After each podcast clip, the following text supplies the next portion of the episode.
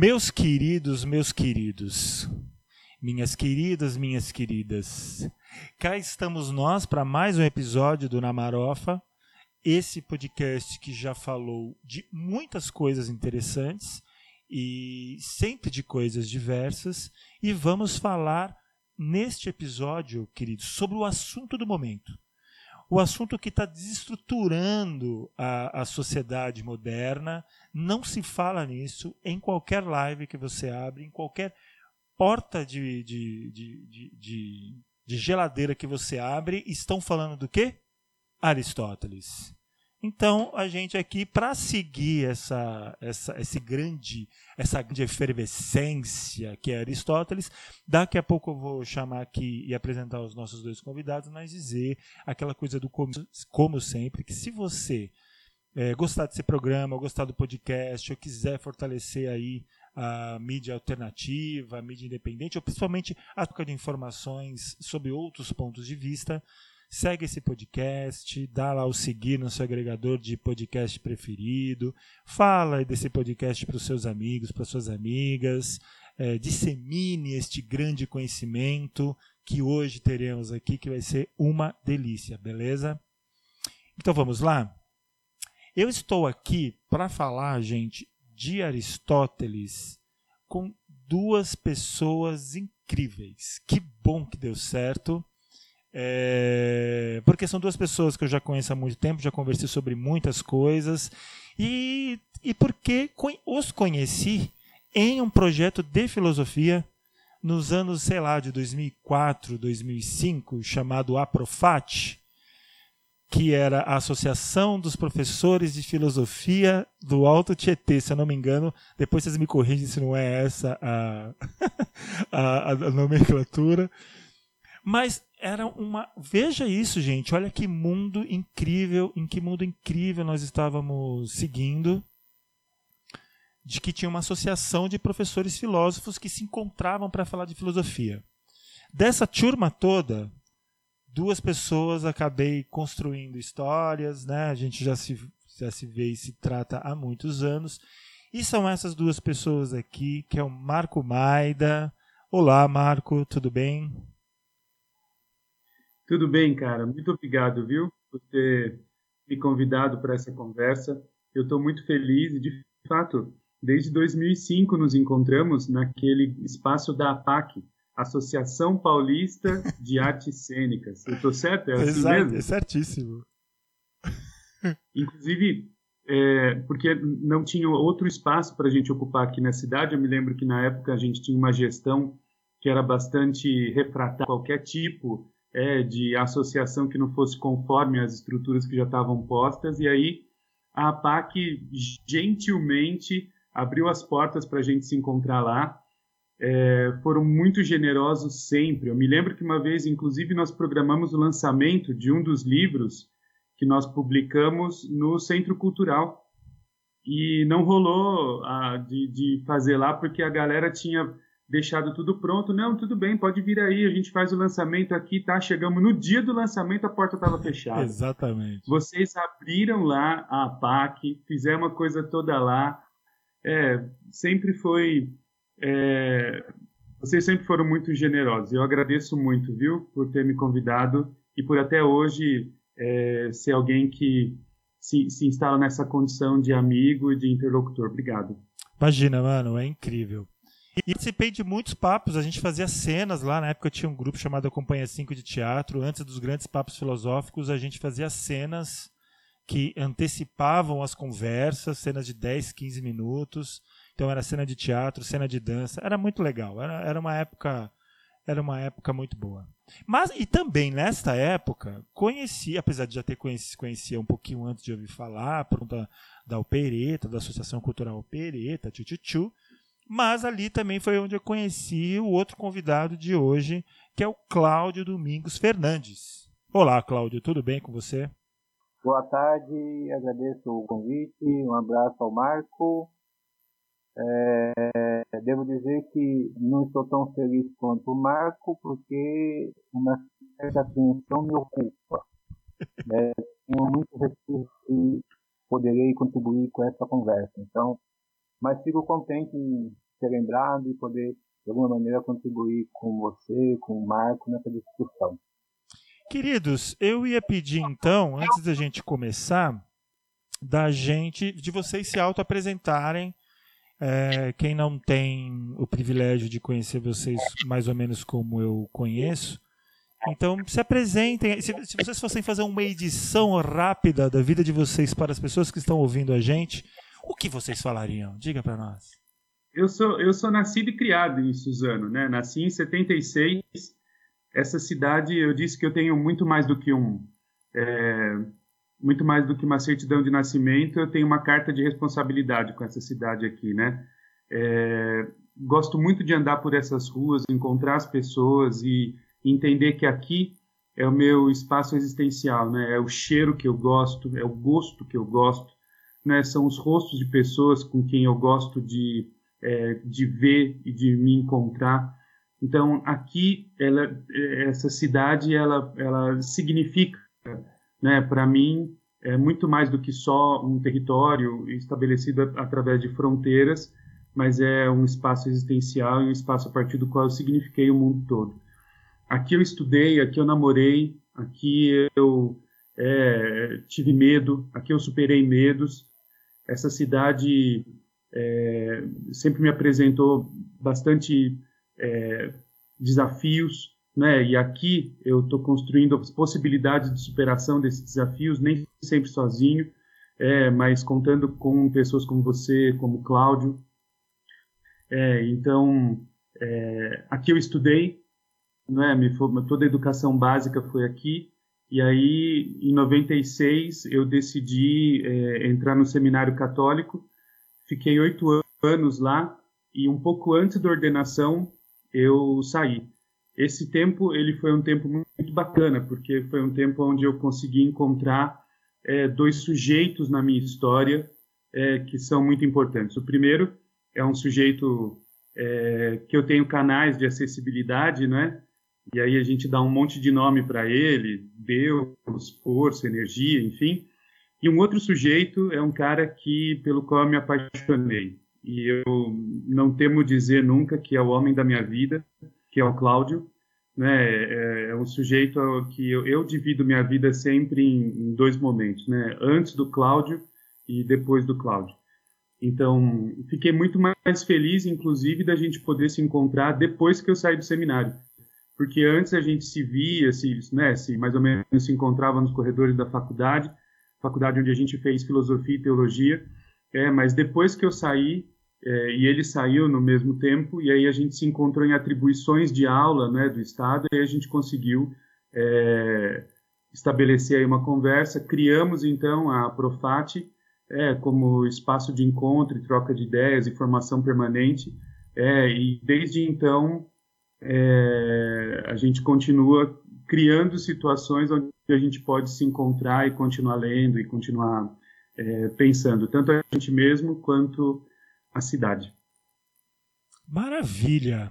Cláudio, agora você diga para nós aí, faça uma edição. Se você fosse fazer uma edição aí, o que, que você falaria para as pessoas te conhecerem um pouco mais? Boa tarde, Sidão. Boa tarde, Marco. É, novamente, quero dizer que é, mais que alegria, eu estou apreensivo com esse encontro, com esse bate-papo. É, devo dizer que eu sou nascido em Poá e moro em Poá, e que eu nasci num ano e num mês emblemático de nossa história, universal, humana, brasileira. Eu nasci no maio de 68. Desse nascimento emblemático, desse ano emblemático, eu me considero uma pessoa sempre tensionada, sempre em tensão é característico do mês e do ano. Né?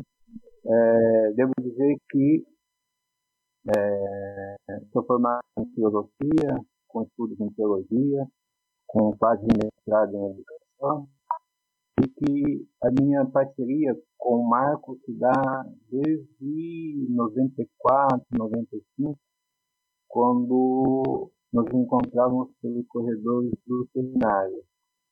É, não falávamos pouco, quase nada, porque ele estava numa congregação e eu em outra, e nos íamos, eu numa série um pouco mais avançada que a dele, né? E nos íamos assim. É, depois que deixamos o espaço religioso e vamos para o espaço público, né, surgiu entre nós essa relação harmoniosa é, que ele chama de amor, né?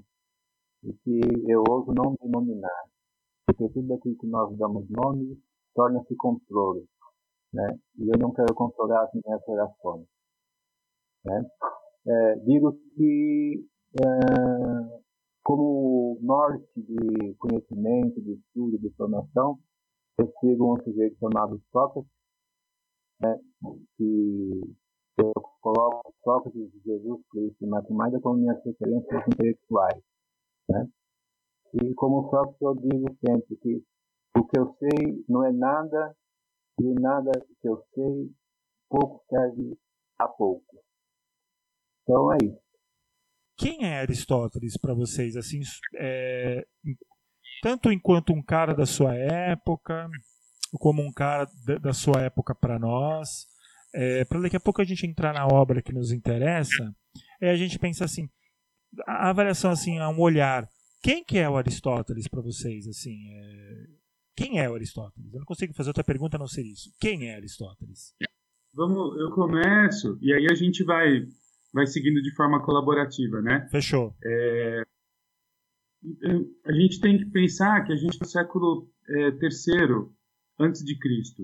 E é um momento bastante delicado que Atenas está vivendo, porque é um momento que está se instalando um processo de mudança de gestão daquele espaço, né? É, era um espaço que sempre foi bastante cioso da liberdade, inclusive se instituiu é, na, na, sua condição por causa da liberdade. É, pensa que a Guerra do Peloponeso, inclusive bastante é, citada em vários teatros né, anteriores, talvez até o Aristófanes, quando ele a Lisístrata, né, mostra que a guerra do Peloponeso era um problema danado, não é? é para ver quem ia, qual cidade-estado iria governar todas as outras cidades-estado. Então, Filipe da Macedônia, quando chega, ele propõe é uma nova forma de administração pautada na presença dele como líder e não mais na gestão das cidades-estado. E isso é um, é um grande problema né, para aquelas pessoas que estavam tão acostumadas e eram ansiosas, inclusive, da liberdade. E o Aristóteles chega em Atenas justamente nessa condição, né, de alguém que está vivendo essa experiência de uma Atenas é, passando por uma mudança, é, que começa, lógico, numa uma, é, uma condição política e ela vai depois é, é, assumindo uma condição, inclusive, existencial, porque a liberdade está justamente nessa ordem de coisas, né? Sim. É, depois vale a pena dizer que o Aristóteles, quando chega é, em Atenas, a preocupação dele é tentar entender o que, que é isso a cultura grega. E ele precisava então de uma referência, né? De um lugar onde ele ia é, conhecer o que é isso a cultura grega. E aí ele vai em busca do Platão. E lá na Academia do Platão ele encontra essa referência, encontra Platão, é, e se dá a partir daí o encontro dos dois, e não só um encontro é, de duas pessoas, mas o um encontro de duas perspectivas né, é, sobre o mundo. É, então, é, eu penso que, né, primeiro Aristóteles vai para Atenas para dois tipos de formação. Né? A primeira é fazer a formação médica, que é para continuar a, a, função do próprio pai, que era médico, né? E, e depois uma formação política. E por um acaso ele tropeça em, imitação, né? É difícil definir Aristóteles, né? É, mas eu diria, pelo tempo que o escrito dele ficou, né, escondidos ou perdidos, a importância que ele assumiu na história é, torna Aristóteles alguém indefinível. Né? É difícil dizer quem é Aristóteles. Sim. Né? É, é, interessante perceber que por quase 200 anos o escrito de ele esteve perdido. Né? Isso não quer dizer que ele não tenha sido cogitado, parado, né, difundido. Tanto é que quando se encontrou os documentos dele, né, os escritos dele, é, foi um achado, né? Que veio apenas corroborar aquilo que a tradição vinha dizendo dele. Então, é ao lado de, de Platão as duas piratas do Ocidente, né? E o Ocidente existe como o Ocidente existe graças a Platão e graças a Aristóteles, né? É, são as duas sustentações daquilo que a gente pode chamar de pensamento ocidental, né? com, o seu, com as suas virtudes e com os seus vícios. Sim. Então, é, eu, eu acho que uma definição de Aristóteles seria essa, né? Aristóteles é uma luz que, que ilumina a razão de ser do Ocidente. E me diz, e me diz uma coisa, Aristóteles ele tá ele tá para compreender a, a, o momento em que Aristóteles vive. Que a gente vai entrar na poética, mas a, veja bem, ele vai decifrar entre aspas aí, né? Ele vai esmiuçar, ele vai estudar os, a tragédia grega, por exemplo, sem ter visto nenhuma tragédia grega, se eu não me engano, certo? Obviamente, porque ele nasce bem depois. Então a pergunta que eu faço é assim: vocês acreditam que o Aristóteles estava para organizar um pouco o que o que estava o que estava solto? A, a, ideia, a pergunta é: ele veio um pouco para tentar organizar o que talvez é, as pessoas não tinham organizado ainda, né? Ou seja, nós, a sociedade está acontecendo isso, deixa eu organizar isso, né? Ou ele a partir disso ele a partir dos tratados dele, das conversas dele, dos escritos dele, passa a organizar a sociedade que viria a seguir depois. Ou é uma mescla dos, das duas? Eu não sei se eu fui claro na pergunta, mas é só para entender se ele estava organizando ou se a partir dele é que se organizou. Então, Sidão, é, dizer que Aristóteles não assistiu nenhuma tragédia é um equívoco. Certo. É, é como dizer né? É, porque, embora ele seja tardio em relação ao autores clássicos, né? As apresentações existiam na época dele. Tá. É, como ainda hoje a gente faz montagens do Édipo Rei, vocês fizeram a montagem da Antígona. Sim. Né? Então, é, existiam as apresentações. E ele deve ter ido em algumas, né? porque ele você vai lendo a poética, ele apresenta de conhecer, né, a, ao menos os enredos apresentados. Então, eu acredito que é um equívoco dizer que ele não tenha assistido nenhuma apresentação, né? Com certeza ele foi alguma apresentação. Entendi. Né, do, do, do cenógrafos da época dele. Então era, era o que ele estava. Então ele mesclou um pouco do que ele pegou dos textos já da evolução, né? Ou também porque eu acho que não sei, né? A situação em Roma naquela, naquela época não estava tão não, obviamente não era o, o, século, digamos, que é chamado de século de ouro, aquela coisa, aquela efervescência, né? Então, a, a, perspectiva é que talvez o teatro também estava diferente, mas ele conseguiu, a partir dos escritos, explicar um pouco como também era feito antes, né? Porque eu acho que o teatro da época que ele estava vendo já não era completamente igual ao teatro de que ele meio que também tenta tratar, né? Ou não, ou, porque imagina, em Eurípides os caras já estavam pendurando gente, né, pra, pra dentro dos maquinários lá, para transformar em deuses, né? Completamente diferente do, do Ésquilo ainda, que a situação ainda estava rudimentar na estrutura, né? Mas imaginando, já estava levantando gente. Então eu acho que o teatro foi, foi seguindo. Mas é engraçado como ele volta no passado do, do, das peças gregas, às vezes, né, cara, para falar, ó, é, olha essa peça aqui, olha o escrito dessa peça aqui, olha esse Édipo aqui, cara, esse Édipo é muito bom e não sei o quê. Ou seja, ele vai fazendo, então, segundo a tua percepção, ele vazia uma percepção do que ele estava vendo ali, mas também do que ele estava, do que ele tinha notícias, não é? Ou não? Eu acho. É, olha, Sidão, eu. Eu fui ver a peça de vocês antiga, né? Sim. Não é? Eu, eu, vi três montagens de vocês da antiga, né? Verdade. A, a, que mais me, me cativou, a, a, que mais me cativou foi uma em que Tiresias, aliás, Tiresias é o personagem que mais me agrada em toda a mitologia grega, né? É, quem fazia Tiresias, não lembro quem era, acho que era a Lígia. Sim, ela e entrava fez. em cena com uma peruca enorme, cobrindo-se todo em cabelo. Não era isso? Era isso mesmo. Então, né, depois teve até que vocês quiseram se enfoar numa das nossas amostras de teatro, né, e recentemente a última que vocês apresentaram também no Espaço do Opereta, se não me engano. Exato. É, é, tomando as três é, montagens que vocês fizeram, né, a gente vê mudanças de perspectiva, mudanças de leitura de vocês do texto clássico. Sim. Né? Então, eu acho que é essa mesma experiência que o Aristóteles faz. Tá. Né?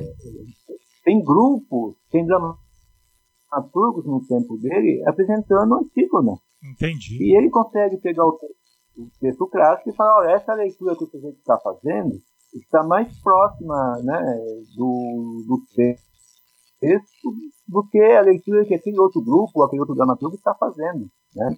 Sem dizer que ele faz na poética todo um, né, um histórico né, de desenvolvimento da tragédia. Sim. Né? Então, é, é isso, né? porque o, já a discussão dele com Platão sobre a importância ou não da tragédia, né? porque Platão queria vetar no projeto político dele, né?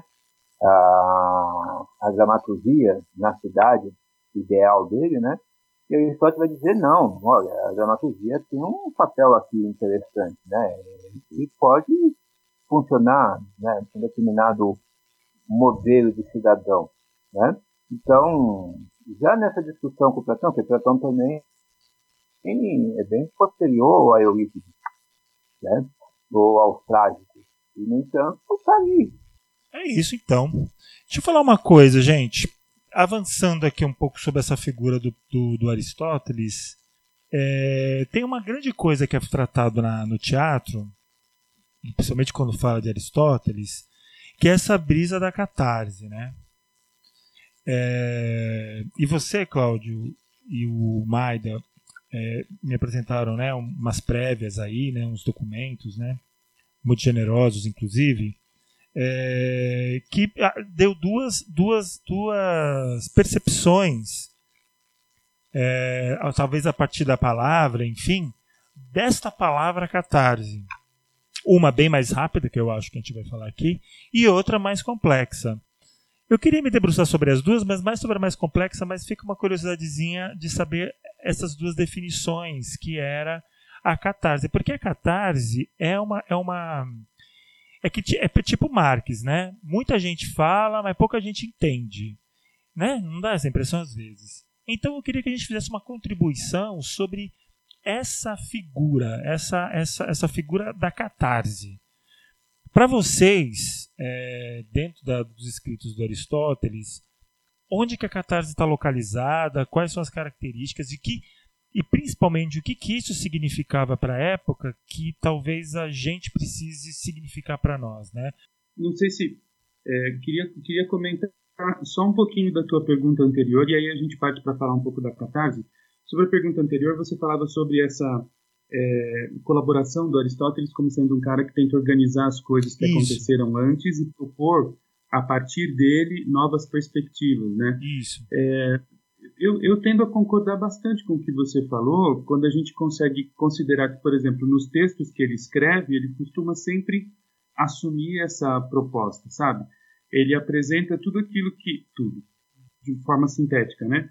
É, as grandes ideias que foram propostas antes dele, e aí ele então diz: olha, então tudo bem, isso tudo foi dito, né? Mas eu estou entendendo as coisas numa outra perspectiva, e aí depois de sintetizar o que houve antes dele, ele começa a propor é, um novo olhar sobre aquilo que já foi dito. Então, eu acho que dá, como o Cláudio falou, né? O Cláudio apresentava o Aristóteles como é, é, aquele que de alguma forma propõe a, o que é isso o Ocidente, né? Sim. Eu concordo muito com ele, cara. É, justamente nesse sentido, porque é a partir desse esforço de sistematização e de uma proposta a partir de si é que a gente começa talvez a considerar o que é isso o Ocidente. Pensa, porra, o impacto que esse cara teve é no século 12, 13 na Europa, quando os textos dele chegam na mão das pessoas, né? É, as traduções do Aristóteles chegam na mão das pessoas e aí então é teologia, política, ciência, é, é biologia, tudo isso começa a, a, ser compreendido numa outra perspectiva por causa dos textos dele. Né? Então, eu tendo a acreditar que é isso. Ele, como sistematizador e organizador né, de uma visão de mundo a partir desse trabalho, é, é, concordo sim. Depois, sobre, sobre a catarse, né? É, é, é uma palavra bastante difícil da gente entender, porque é, nem os sujeitos que estudam Aristóteles conseguiram chegar numa é, definição final, né? Não tem alguém que fala assim, não, não, tudo bem, a gente entende não é, catarse nessa perspectiva aqui nos trabalhos do Aristóteles. O que a gente consegue perceber, e aí o Cláudio vai, vai me ajudando, é, é, que é o seguinte, é, existia uma, uma perspectiva sobre o que é isso, né? É, o remédio, o remédio que pode se dar ao corpo e o remédio que pode se dar à alma. E aí então essa distinção do remédio que se dá ao corpo para conseguir livrar o corpo dos seus males e o remédio que se dá à alma para livrar a alma dos seus males, ele estava distinto justamente por conta da impossibilidade de perceber é, corpo e alma como sendo uma unidade. E aí então eu preciso de um conjunto de elementos terapêuticos que vão né, livrar a alma e um outro conjunto de elementos terapêuticos que livram o corpo. Nossa, que coisa quando... bonita. Isso é muito bonito, gente. Desculpa. Porque quando a gente. Desculpa o parênteses e a interrupção, Maida. Eu sei que quando interrompe assim, quebra a linha de raciocínio. Mas é só para dizer que coisa bonita. Porque a gente, a gente hoje ainda fala, né? Que sem arte, principalmente nos tempos que a gente está vivendo agora de pandemia, sem arte, né? A gente adoece muito mais, fica muito pior que e a gente fala para todo mundo, principalmente nós artistas, que a arte é um remédio para a alma. É, é, uma, né, é uma saúde para a alma. E esse tipo de percepção né, da catarse, tanto ser remédio para o corpo como para a alma, né, do ponto de vista do, do. Nossa, é muito bonito, desculpa. Eu precisava registrar esse momento de emoção. Vai lá.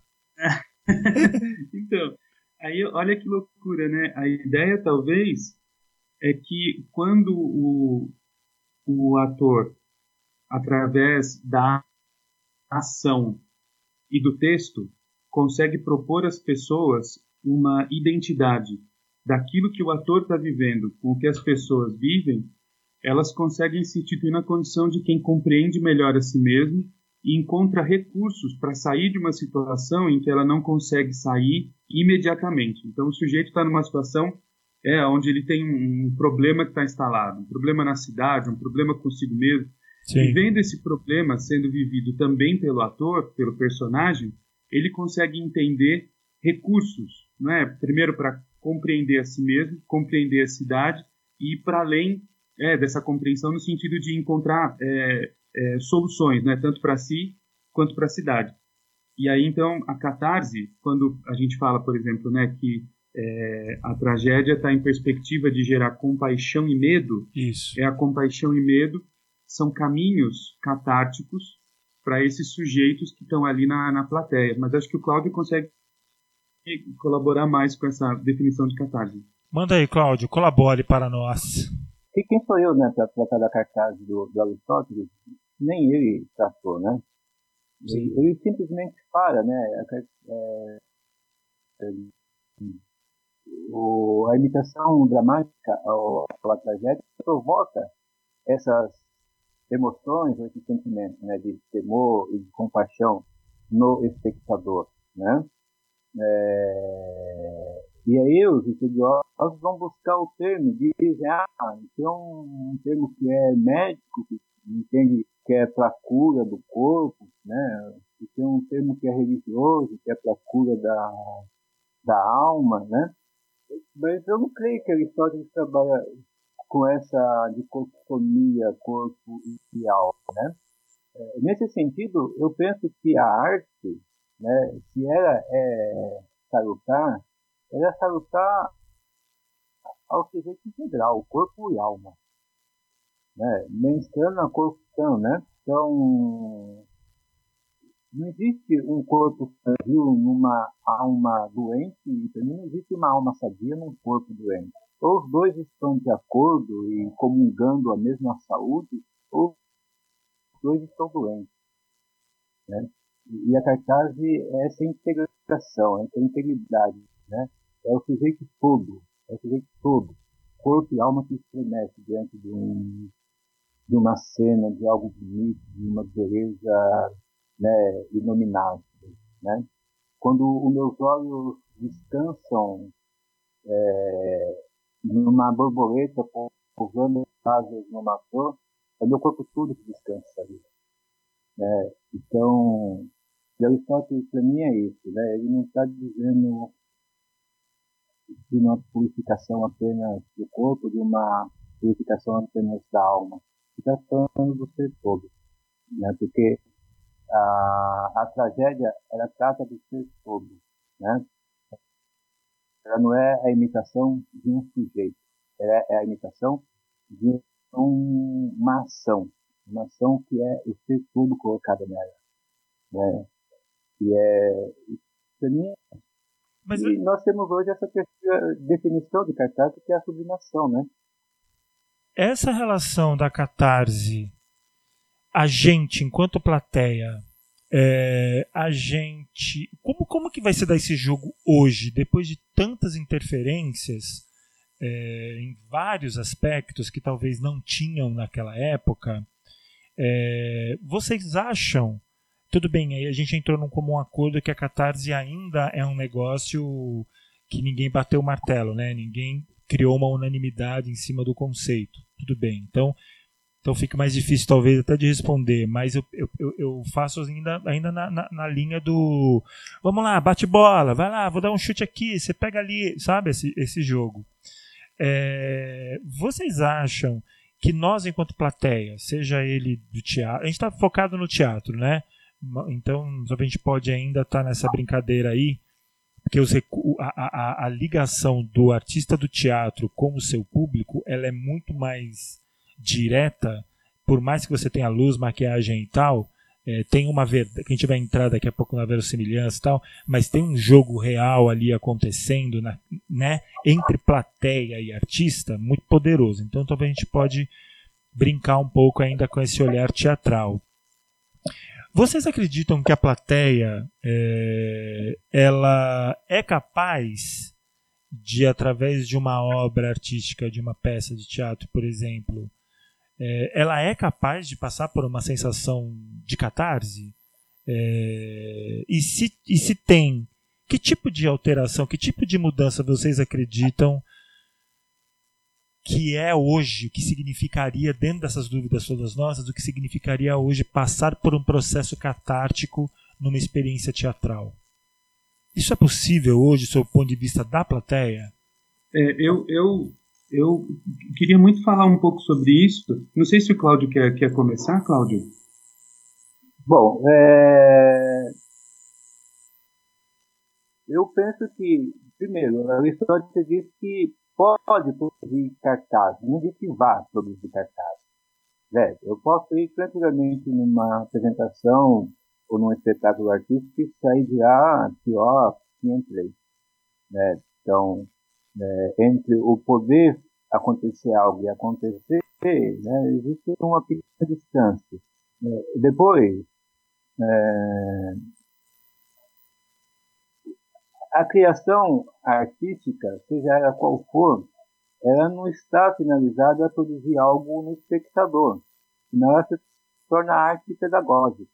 Tá. Eu digo, ah, eu vou produzir isso, para que, produzindo isso, né, é, eu interfira no modo, na cosmovisão do outro, né, e que o outro, a partir de então, tem uma outra atitude, um outro comportamento, eu não estou só fazendo arte, estou também fazendo pedagogia. Né? Então, me parece que é isso que Aristóteles está propondo. Tá. Está propondo uma, uma, arte pedagógica. Né? É, é possível? É possível. Né?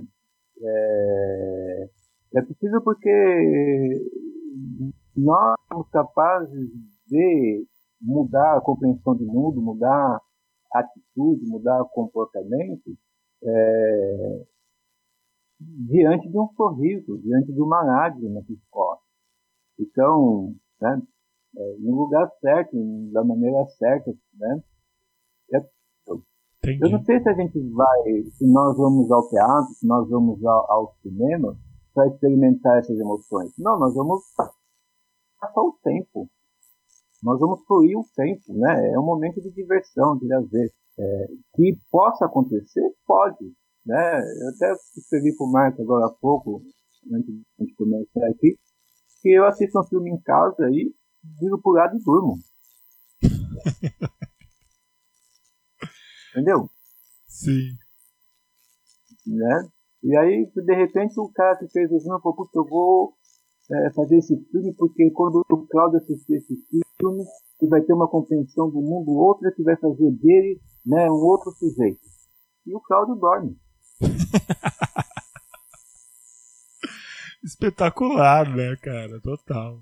Não, é, é justamente sobre isso que eu queria comentar, né? Que pode, pode tem uma diferença muito grande entre a intenção do coletivo de pessoas que se organizaram em vista, né, de promover sensação na plateia e a intenção da plateia, né? Então, eu acho que são são dois lugares muito distintos, inclusive, né, que, que deveriam ser analisados de forma é, de forma particular, assim. Inclusive, eu fico pensando pra caramba o, o que, que aconteceu depois da, é, da gente começar a pensar nessa coisa toda de sociedade de massa, né? Como é que o sujeito consome arte? Sim. E aí, é, às vezes eu fico, é, fico pensando, cara, que esse lance da arte como produto que a gente consome, ela acaba inclusive destinando a gente a uma, uma certa disposição frente a, a, aquilo que é produzido como arte, né? Que parece que aquilo que não irrompe quase que de forma é, teofânica, sabe?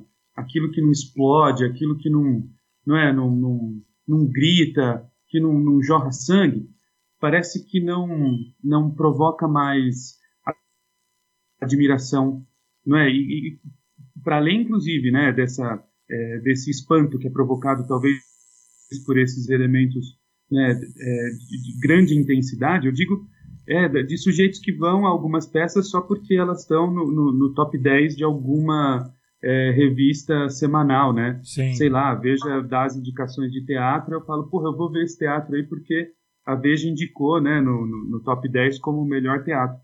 Ou vou ver uma determinada peça porque um ator famoso da Globo tá lá. Eu falo, caralho, só vejo esse cara pela TV, eu quero ficar pertinho dele, né? Sim. Para ver ele lá mesmo, tá? E aí, de repente, talvez o, a ideia maior é, é conseguir chegar até o camarim para fazer uma selfie com o cara, né? Ou fazer uma selfie na, na frente, né? Do, do é, da peça, mostrando para os amigos que ele está lá e que ele vai ver a peça e depois chegou até o camarim, tá? Do que de fato se colocar à disposição de um conjunto de elementos que é o, o grupo previu para gerar uma, uma determinada sensação. Então, talvez esse processo todo, né, claro, cara, na qual a gente está instituído, que é esse projeto de processo de consumo de alguns é, eventos culturais, pode causar um curto-circuito né, nessa hora que o, o, grupo oferece um conjunto de elementos estéticos e a gente se permite é, envolver-se com esse, com esse conjunto de elementos. É porque a gente vai imaginar que se nessa. Posso estar enganado, mas a a, o teatro na Grécia, em Atenas, sempre foi um, um fato muito importante politicamente, né? Então, o povo ir ao teatro era uma, uma atitude política, por muitas vezes bancadas pelo Estado, né? É, que hoje está numa outra. com o advento do capitalismo, né, que eu acho que é o que a gente está falando um pouco aqui, essa relação, é, sei lá, esse jogo né, entre a arte e o povo tá muito mais, sofre muito mais interferências de outras coisas, né? Então eu acho que é um pouco esse esse jogo. Mas vamos lá, vamos voltar aqui do, ao nosso amigão e falar da poética do, do livro dele, da escrita, né, que ele fez, a poética. É, a gente pode começar então sabendo de tudo isso que a gente está falando é, é, eu acho que é interessante isso que o Aristóteles escreve, porque percebi, né, percebo, e aí vocês me corrijam por favor, é, que depois do que ele escreve, enquanto tragédia, que ele vai determinar, né, assim, ó, a tragédia funciona assim, esse é o figurino, é o tempo e não sei o que, é, a, a escrita, os poetas, isso vai determinar muita coisa, inclusive para o século seguinte. Mas aí eu queria que a gente detivesse agora um tempo dentro do livro, dentro da obra. Quais são os apontamentos iniciais que a gente pode fazer sobre a, a poética do Aristóteles? Vamos supor, ó, estou com um PDF do Aristóteles, uma tradução hiper legal, hiper possível, um exemplo, né? Estou com uma tradução hiper legalzona. Vamos, vamos imaginar que o Milor Fernandes tivesse traduzido a poética, sabe? Aquela tradução da hora dele e tal. Hiper Mas aí a gente vai dar meio que quase uma, uma. Vai dar uma lapidada, vai dar uma resenha um pouco desse, desse trabalho, mais ou menos. Quais são os pontos que vocês acham legal? Se eu fosse ler essa obra agora, se eu pudesse me, de, me deter em alguns pontos, que pontos que vocês acham que seria legal? Aí, Cláudio, se quiser começar, e aí depois o Maida vai junto e eu vou entrando. Bom, eu acho que você lê com atenção, com cuidado, com carinho, o capítulo 6, né? É, você vai né, ler quase que depois todo o desenvolvimento da obra no capítulo 6, ele faz um sumário, né? Primeiro uma definição do que ele entende por, por tragédia, né? E aí ele faz todo um sumário do que ele vai tratar dentro do, do desenvolvimento do texto dele, né? Então, eu acho que uma leitura atenta do, do capítulo 6 já é um bom caminho. E ali ele fala mais o que ali? O que, que ele vai falar especificamente da tragédia? Não, ele vai fazer uma definição, né? Que ele diz que a tragédia é uma imitação de uma ação e não de personagem. Né? Vai já pontuar que a, a tragédia, né? O, o, que compõe a tragédia é o mito, né? Então, e não é isso que isso, mas o mito nunca é a, a narrativa de um sujeito, mas é a narrativa, né? De uma ação que determina o humano como gênero e não como indivíduo, né? E, e é isso. E aí ele vai dizendo como é que você vai desenvolvendo essa noção, como é que você vai levando o indivíduozinho que está ali na plateia assistindo aquela peça, né? Como é que ele vai se situar como ser, como humano, né? E não apenas como João, é, como é que ele vai sair daquela plateia como humano, e não como o Cláudio que a peça. que tira, né, vai assistir o filme e dorme, né? Como vai é, fazer. é, eu acho que é muito bacana a gente pensar que tem uma diferença muito grande entre o Platão e o Aristóteles quando eles pensam na imitação. Sim. O, tem um livro do Platão que se chama O Simpósio, e é um livro que, cara, é, é para mim é sempre uma referência para pensar é, no Platão. É, porque tem vários elementos lá que me, me, provocam tantas dúvidas, sabe? Inclusive, a gente podia fechar um podcast só para a gente falar sobre o simpósio, cara, que eu acho que isso valeria muitíssimo a pena. Olha que loucura, né? O sujeito bota um monte de personagem, que é lógico, que não estava necessariamente no mesmo lugar, mas é uma, uma estratégia, né? O, o Platão cria lá um, uma situação, monta um cenário aonde um monte de gente famosa da época vai sentar para conversar o que é isso, a beleza. É, e aí tem toda uma discussão, vários personagens aparecem, é, o Aristófanes, inclusive, enfim. E aí, cara, num determinado momento aparece uma mulher escrava. É. Tem, tem personagem mais fora do lugar do que essa mulher, considerando todo o contexto, Platão, não é, Atenas do século III a.C., como é que aparece uma mulher escrava, velho, e começa a trocar ideia com os caras lá? Bom, aí essa mulher chamada Diotima, ela aparece e falou: Sócrates, eu vou contar um negócio aqui para você. Se, se, não sei se você vai conseguir me acompanhar, mas eu vou falar. Né? E, e aí começa a explicar para o Sócrates que a beleza ela não está nas coisas belas, mas no conceito de beleza. Então, eu até posso começar a me apropriar do que é isso, beleza, olhando para as coisas belas, mas se eu fico nas coisas belas, essas coisas belas estão se movendo o tempo todo. E o movimento constante dessas coisas belas faz com que elas sejam belas no momento e deixem de ser depois. E isso, então, na verdade, vai me causar uma extrema frustração, porque a beleza ela vai ser tão fugaz quanto o movimento das coisas, né? E aí, cara, esse discurso do, do da Diotima vai chegando no, no, num ponto onde ela diz assim, ok, então eu preciso do conceito de beleza, porque é só a partir do conceito de beleza que eu vou conseguir atribuir é a condição de beleza para as coisas belas. Sim. E a imitação se dá justamente nesse ponto, aonde o conceito de beleza pode ser visto, ainda que de forma imperfeita e mal acabada, nas coisas que estão o tempo todo mudando. O Aristóteles, ainda que tenha sido discípulo do Platão, é, é, tem uma frase, inclusive, que é muito bacana, né? Ele diz assim, o, o Aristóteles, eu sou muito amigo do Platão, mas eu sou mais amiga da verdade. Sim, é uma é, frase então... clássica essa, hein? Alguém já é. disse isso em algum lugar, todo mundo já ouviu essa frase, uma frase clássica. Exatamente. Aí ele fala, pô, então, firmeza, eu entendi, né, cara, que é o conceito de beleza é mais importante do que as coisas belas. Então, as coisas, elas são uma reprodução mimética, uma imitação do conceito de beleza. É, é, é Aristóteles fala, eu entendo isso, Platão, por outro lado, eu não consigo entender é que a beleza está fora das coisas. Eu consigo perceber sim que as coisas estão em constante mudança, só que a substância pode ser encontrada como causa das próprias coisas. Então a substância não está num lugar fora das coisas, senão nas coisas mesmas, na condição inclusive de causa formal. E aí, cara, quando a gente começa a entender é que a mímese para o Aristóteles ela tem uma condição valorativa mesmo, né?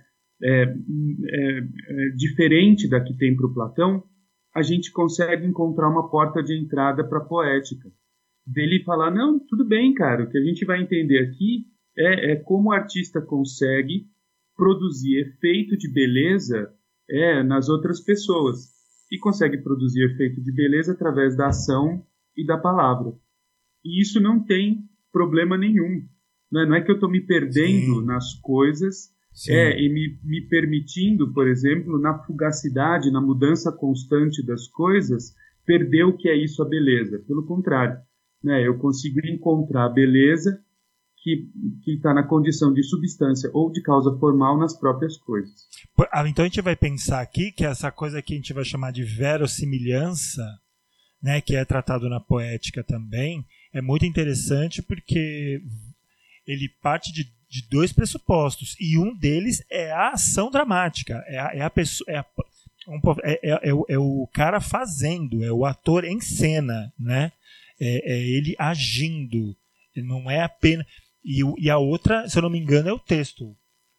Certo? É isso? Então você tem o texto, que eu acho que o. o não sei se o Cláudio está chamando de texto o mito, ou se o mito que Aristóteles está chamando é o enredo, né?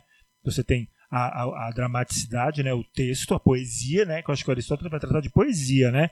quando ele fala de dramaturgia, mas ele vai falar que a verossimilhança se dá através da ação do ator, da atriz, né? É quando a gente está agindo, quando a gente está em cena. É quando a gente tenta produzir não a realidade, mas a semelhança com a realidade, não é isso? Por exemplo, né, o que, que é a ação né, para Aristóteles? Né?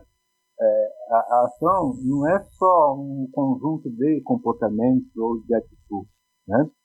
mas a ação é o que suscita né, esse comportamento e essa atitude e aonde ele vai chegar, né? O que, que resulta desse série de comportamentos e de atitudes, né? Estava até pensando, vou citar um exemplo aqui, né? Eu tenho aqui uma camiseta do, do Brasil, né? Que eu comprei em 1996. De vez em quando eu olho para ela e dá uma vontade de vestir, tá? Porque, né? me traz lembranças boas, porque eu, eu comprei ela para dar de presente para uma menina e tal e tal e tal, acabei não dando, mas né, fiquei aqui com ela. Então, é, colocar essa camiseta hoje não é só colocar a camiseta. Sim. É me identificar com um período, com um momento da história com o qual eu estou em desacordo. Então, é, então não é só mais um gesto de vestir uma camiseta, quando eu visto a camiseta do Brasil. Né?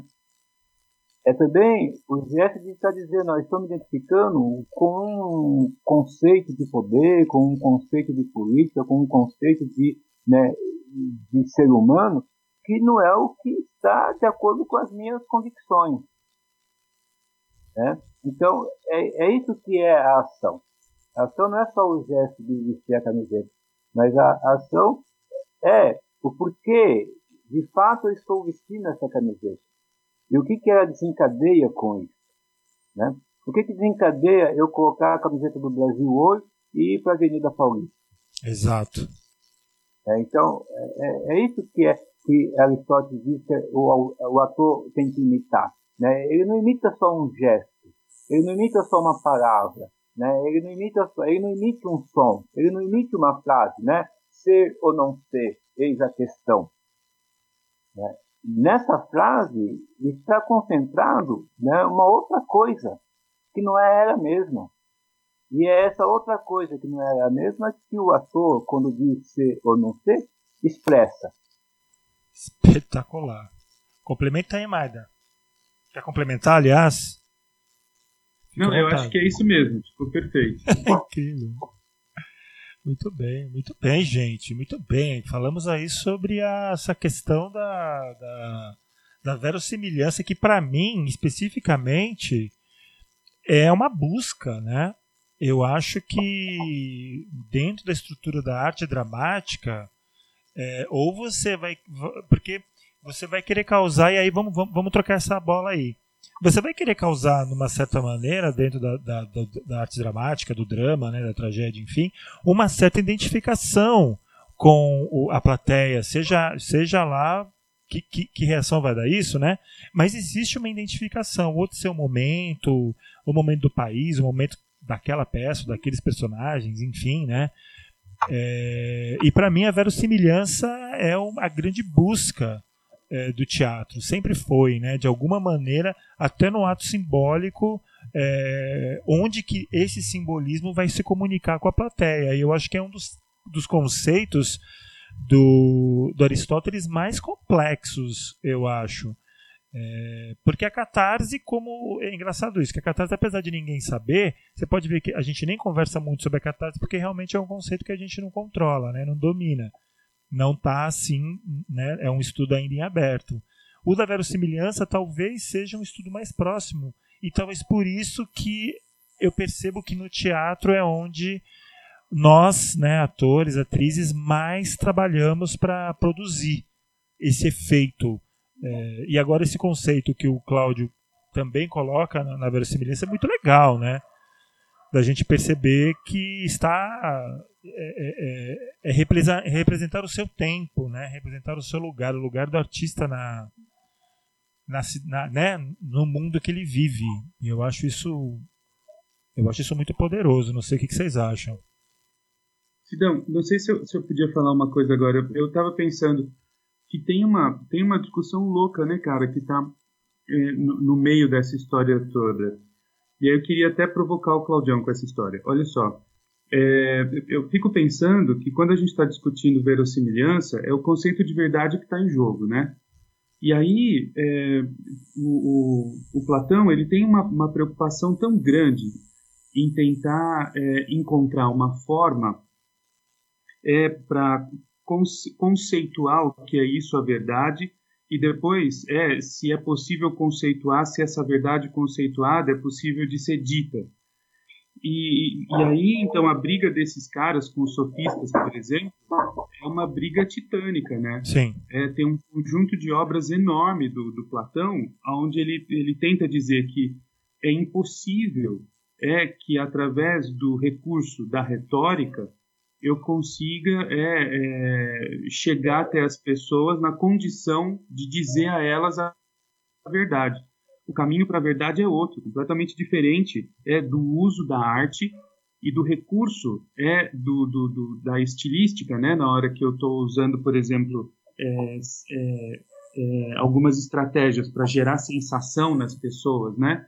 Então isso não, não é verdade. Eu estou só gerando uma sensação. E aí a verdade é uma outra coisa. E é muito engraçado que parece que o Aristóteles ele assume um outro caminho. Ele tem, lógico, uma preocupação para tentar é, estabelecer o conceito e, ao estabelecer o conceito, encontrar regras para que esse conceito seja dito de forma adequada. Por isso, inclusive, que a gente tem a metafísica, os analíticos primeiros, os analíticos segundos, né? Sim. Que são livros onde ele tenta dizer, olha, então, ok, eu encontrei a substância, e aí eu preciso então de uma estratégia para dizê-la de forma adequada. E aí toda a lógica formal do cara está pautada aí. Né? Então, tá. Mas ainda assim, ele não tem problema nenhum, o Aristóteles, em escrever, por exemplo, um livro sobre retórica. Sim. E um livro, inclusive, onde o cara ensina estratégias para, através da palavra, gerar sensação nas outras pessoas. É, medo é, e compaixão, é, no capítulo 2 da retórica, é, ele dá estratégias para o sujeito conseguir gerar esses, duas, esses dois sentimentos no sujeito através da palavra. Então, me parece que o que está em jogo aqui é justamente isso.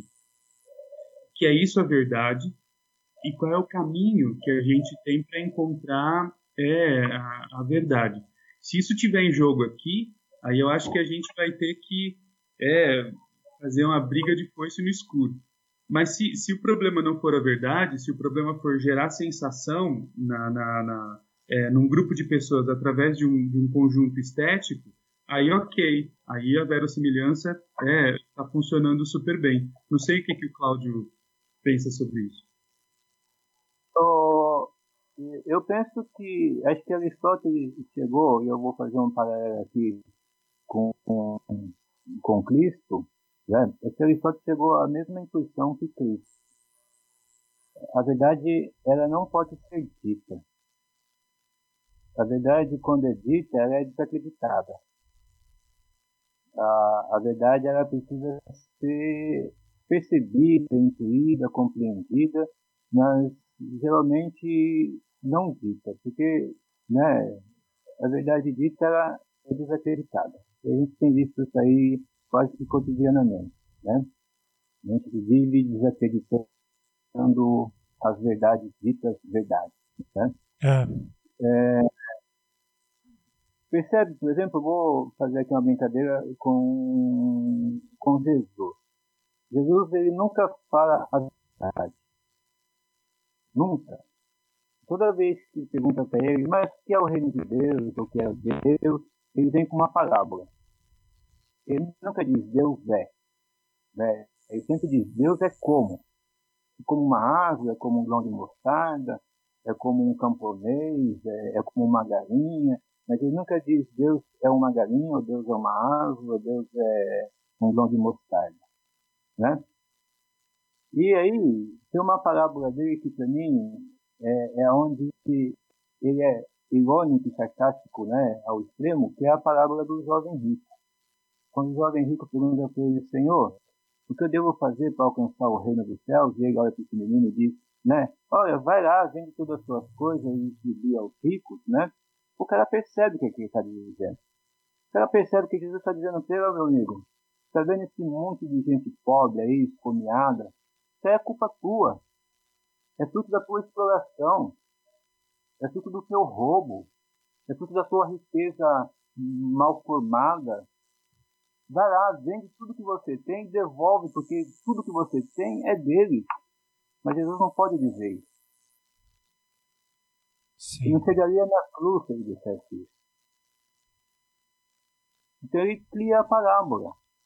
Porque a verdade, a verdade não é dita. Né? E na dramaturgia, nós trabalhamos com a verdade que ela precisa ser intuída, né? quando ela é incluída, ela é capaz de, é capaz, não é que ela provoque, de provocar temor e compaixão. Mas eu preciso estar aberto a querer a verdade. Eu não vou no teatro para saber da verdade. É, então, é, a arte é o único espaço em que é possível dizer a verdade.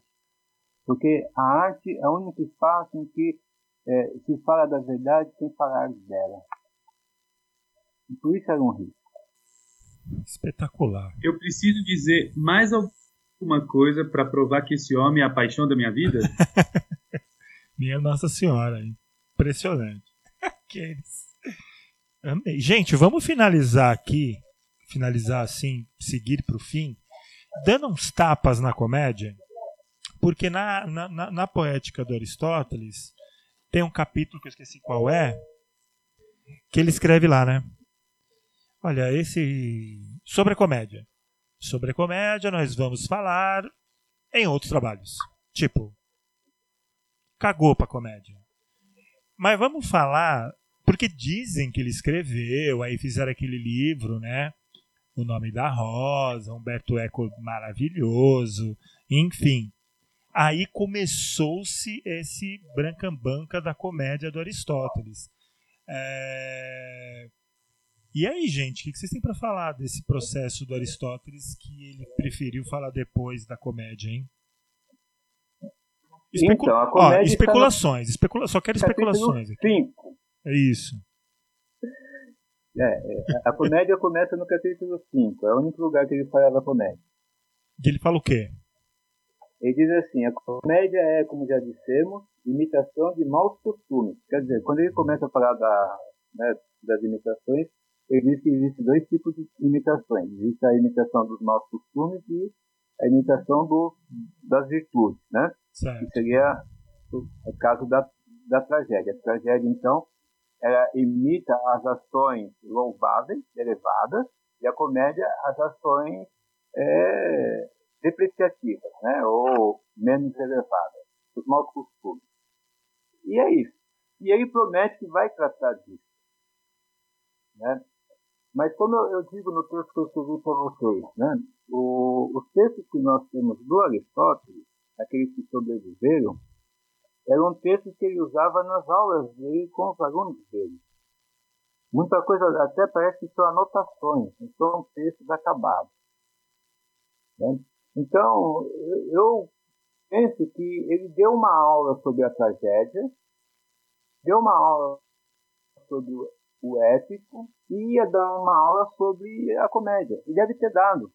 Só que, como a gente só tem um terço das obras do Aristóteles, nesses dois terços que sucumbiram, sumiram, estão desaparecidos, né, está a comédia. Perdemos, é faltamos nessa aula, é isso que você está querendo me dizer. Quase isso, né? Faltei é, na aula. Mas, entendeu? Teofrasto não foi na aula da comédia. Puta que pariu. Tá vendo, gente, a importância de, de não faltar nas aulas legais? Porra, gente. Porra, gente. Aí, ó, perdemos essa. Pois é, ia ter um jogo lá, alguma coisa assim, o Teofrasto fala, ah, não, comédia, não, deixa pra outro dia, o esporte é só de tá com vou tomar uma cerveja com os amigos. Tá aí. Tá vendo, gente? O que faz falta uma anotação, um caderninho para estar tá lá anotando tudo? É isso. Quer complementar alguma coisa, ô Maida, dessa, dessa cabulada de aula? É, não, eu só tô, só tô pensando que é, eu não sei se eu fico às vezes até com um pouco de medo da gente acabar criando uma é, uma, teoria da conspiração, né? Porra, por que que o Aristóteles deixou a comédia de lado? Será que é mesmo um problema da, da anotação ou será que é um problema da, é, de falta de interesse do sujeito, né? O que, que, que, é? Olha, olha que louco, né, cara? A Selma, ela me contou uma vez uma história que é, tem um sujeito que estava lá é, analisando as obras do Paulo Freire, né? E aí, analisando as obras escritas por ele, né? Então, os manuscritos, sabe? Sim. Aí diz que lá tem, tem anotações com cores variadas. Então, sei lá, ele pega a caneta verde e anotou umas coisas com caneta verde. Aí tem outro que tem uma outra anotação com caneta vermelha. Uma outra que está com caneta azul. Aí os caras começaram a entrar numa loucura de achar que existia uma legenda para as cores que o Paulo Freire usava. E aí, cara, é, tem então teorizando essa coisa toda, né? Porra, essa cor verde então significa tal coisa, é tal referência, tá? Então tá criando uma puta arquitetura em volta das cores nas anotações do Paulo Freire. Pode ser que exista de fato, né? Até ter uma intenção. Agora, pode ser que o cara estava sentado na mesa dele, a porra da caneta verde é que apareceu na, na, na, na hora, pô. O cara pegou a caneta verde e começou a anotar, mas acabou a tinta, ele jogou fora e começou a usar vermelho. Sabe, pode ter sido acaso, né? Então, eu, eu, eu gosto muito disso, gosto mesmo. Eu adoro quando a gente começa a tentar encontrar é o porquê de algumas coisas que parece que não são tão evidentes, que elas estão ali, mas não são tão evidentes. Agora, eu tenho um puta medo mesmo, medo que me cago, da gente começar a criar umas estruturas meio conspiratórias, é, e elas ficam super bem para ficção, como por exemplo no Humberto Eco, Sim. mas não sei o quanto colabora para a gente olhar legal um autor. Imagina que os caras lá estavam super preocupados com o sorriso, né? No, no, no, no, nome da rosa, porque o sorriso ele é, é um mistério, né? Quando alguém sorri para você na rua, alguém que você não tem intimidade, você não sabe muito a causa do sorriso, você fica meio perplexo, né? Porque você fala, caralho, tá sorrindo para mim ou tá sorrindo de mim? Sim. Né? Então a comédia, a comédia é, é, ela é cheia de, né? É, é, é um labirinto, né? Porque ela provoca esse fenômeno que parece tão difícil da gente entender que é o riso, né? É, e que... Eu sorrio, por exemplo, toda vez que eu ouço o Bolsonaro falando. Eu dou risada. e as pessoas podem falar, caralho, mas você tá achando engraçado ou você tá querendo cortar o pulso? Né? Uma variação, né? Nunca sabemos, né? Porque a gente vai pensar que a comédia, de uma certa maneira, a estrutura dramática, eu estava até conversando antes, né? A estrutura dramática é uma estrutura que nós, artistas, usamos até hoje né? Essa busca é eterna, é um texto, não é mesmo? É uma maquiagem, é um figurino, é um monte de estrutura que de uma certa maneira foi passando, né? Aí teve o aí teve a Idade Média, o Renascimento, o Renascimento é o quê? Vamos voltar para Aristóteles, então voltamos para o cara.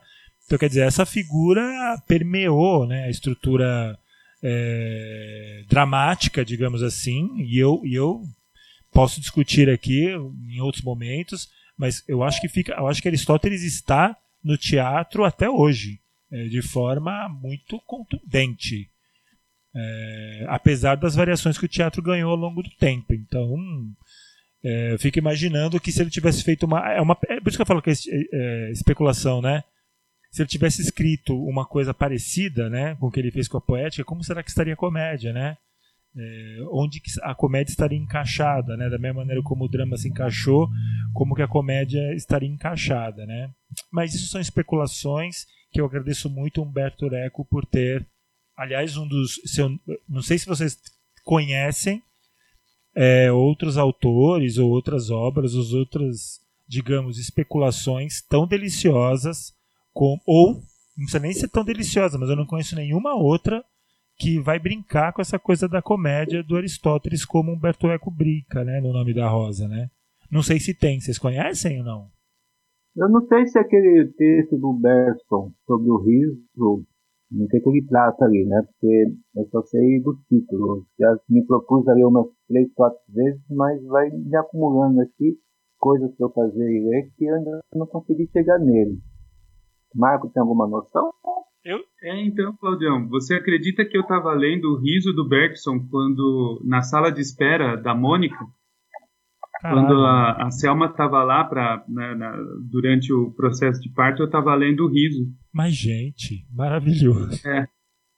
Porque demorou um rolê, né, cara? E aí eu tinha levado um livro que eu entendi que ia demorar. E eu estava lendo o riso do Bergson. Mas, mas a, ele, ele faz alguma referência à comédia, cara, mas a preocupação lá é tentar entender como é que funciona em processo de é, memória e de fluxo contínuo da consciência é o significado do, é, do cômico. É, ele vai trabalhar da comicidade, ah, né? Então, é, isso é. mesmo. Como é que eu acho um negócio engraçado? É, Porque é. o grande problema dele é as coisas passam a ter significado para mim. Né? Mas, mas como é que as coisas ganham um significado social? Por exemplo, de você ver alguma coisa e aquela coisa passar a ser engraçada para todo mundo? É. Ou será que é engraçado mesmo para todo mundo? Né? Ou será que a gente ri por causa de uma outra é, uma outra intenção? Todo mundo está rindo, então o riso contagia. Você fala, caralho, tem que rir disso também. Ou será que o cômico ele não tem um significado de comicidade para cada sujeito que vê não é, o, o fenômeno? Mas o trágico também não é isso, Marco? Não, justamente, justamente por isso que o Bergson ele entra nessa, nesse caminho da subjetividade e é um caminho tortuoso, cara. Se a gente estava falando da geração de medo e a geração de compaixão, isso pode afetar pessoas diferentes de formas diferentes, né? Sim. É livrão também, viu, gente? O Bergson, o Riso, é um livrão. Estudei ele, né, na, duas vezes é, para montar comédias com Neura. Na primeira montagem do Canaã, né, é, a gente estudou ele, então foi bem legal, mas, mas é diferente. Ele não vai para o conceito como a gente está brincando aqui que o Aristóteles curtia, né?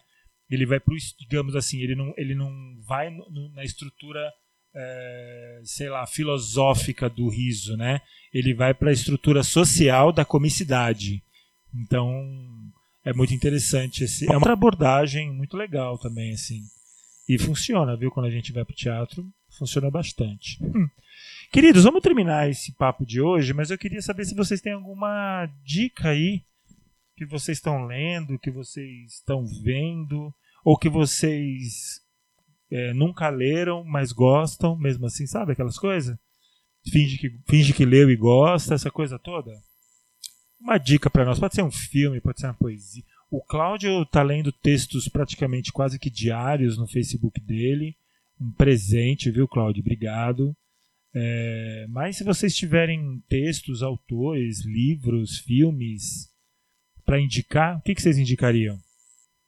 Eu acho que dentro dessa discussão que nós fizemos, acho que o Édipo do Pasolini seria uma boa ideia. O Édipo do Pasolini. Vamos procurar aí, gente, um legendado, porque tá tudo em italiano. e você, Maida? Tem alguma sugestão? Eu, sim, sim. Eu li um texto e eu acho que é um texto que ele é, se apropriou de todos os elementos suficientes é, para é, para gerar compaixão e medo é, em todas as pessoas. É um texto, inclusive, de um autor que eu é, tenho um fascínio incomum. Né? Todas as vezes que aparece algum texto dele, eu, eu devoro o tempo todo. Inclusive, eu vou contar aqui de primeira mão. Eu estou escrevendo um comentário sobre o, texto desse, esse, justamente esse texto que eu vou comentar aqui desse autor.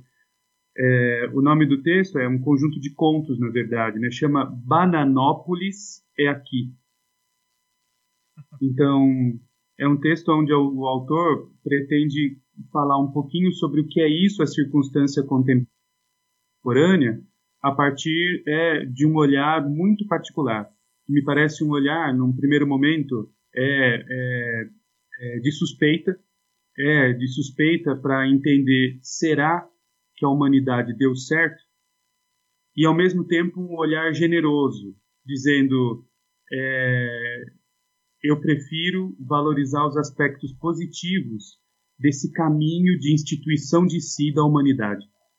Então, né, esse olhar de suspeita e esse olhar generoso desse autor que escreveu o livro Bananópolis é aqui, sempre me fascina e eu estou escrevendo um breve comentário sobre esse, sobre esse texto e eu coloco à disposição da galera aí aos poucos, mas esse livro vale a pena é, é, o nome do autor é Cláudio Domingos Fernandes. Eu sabia.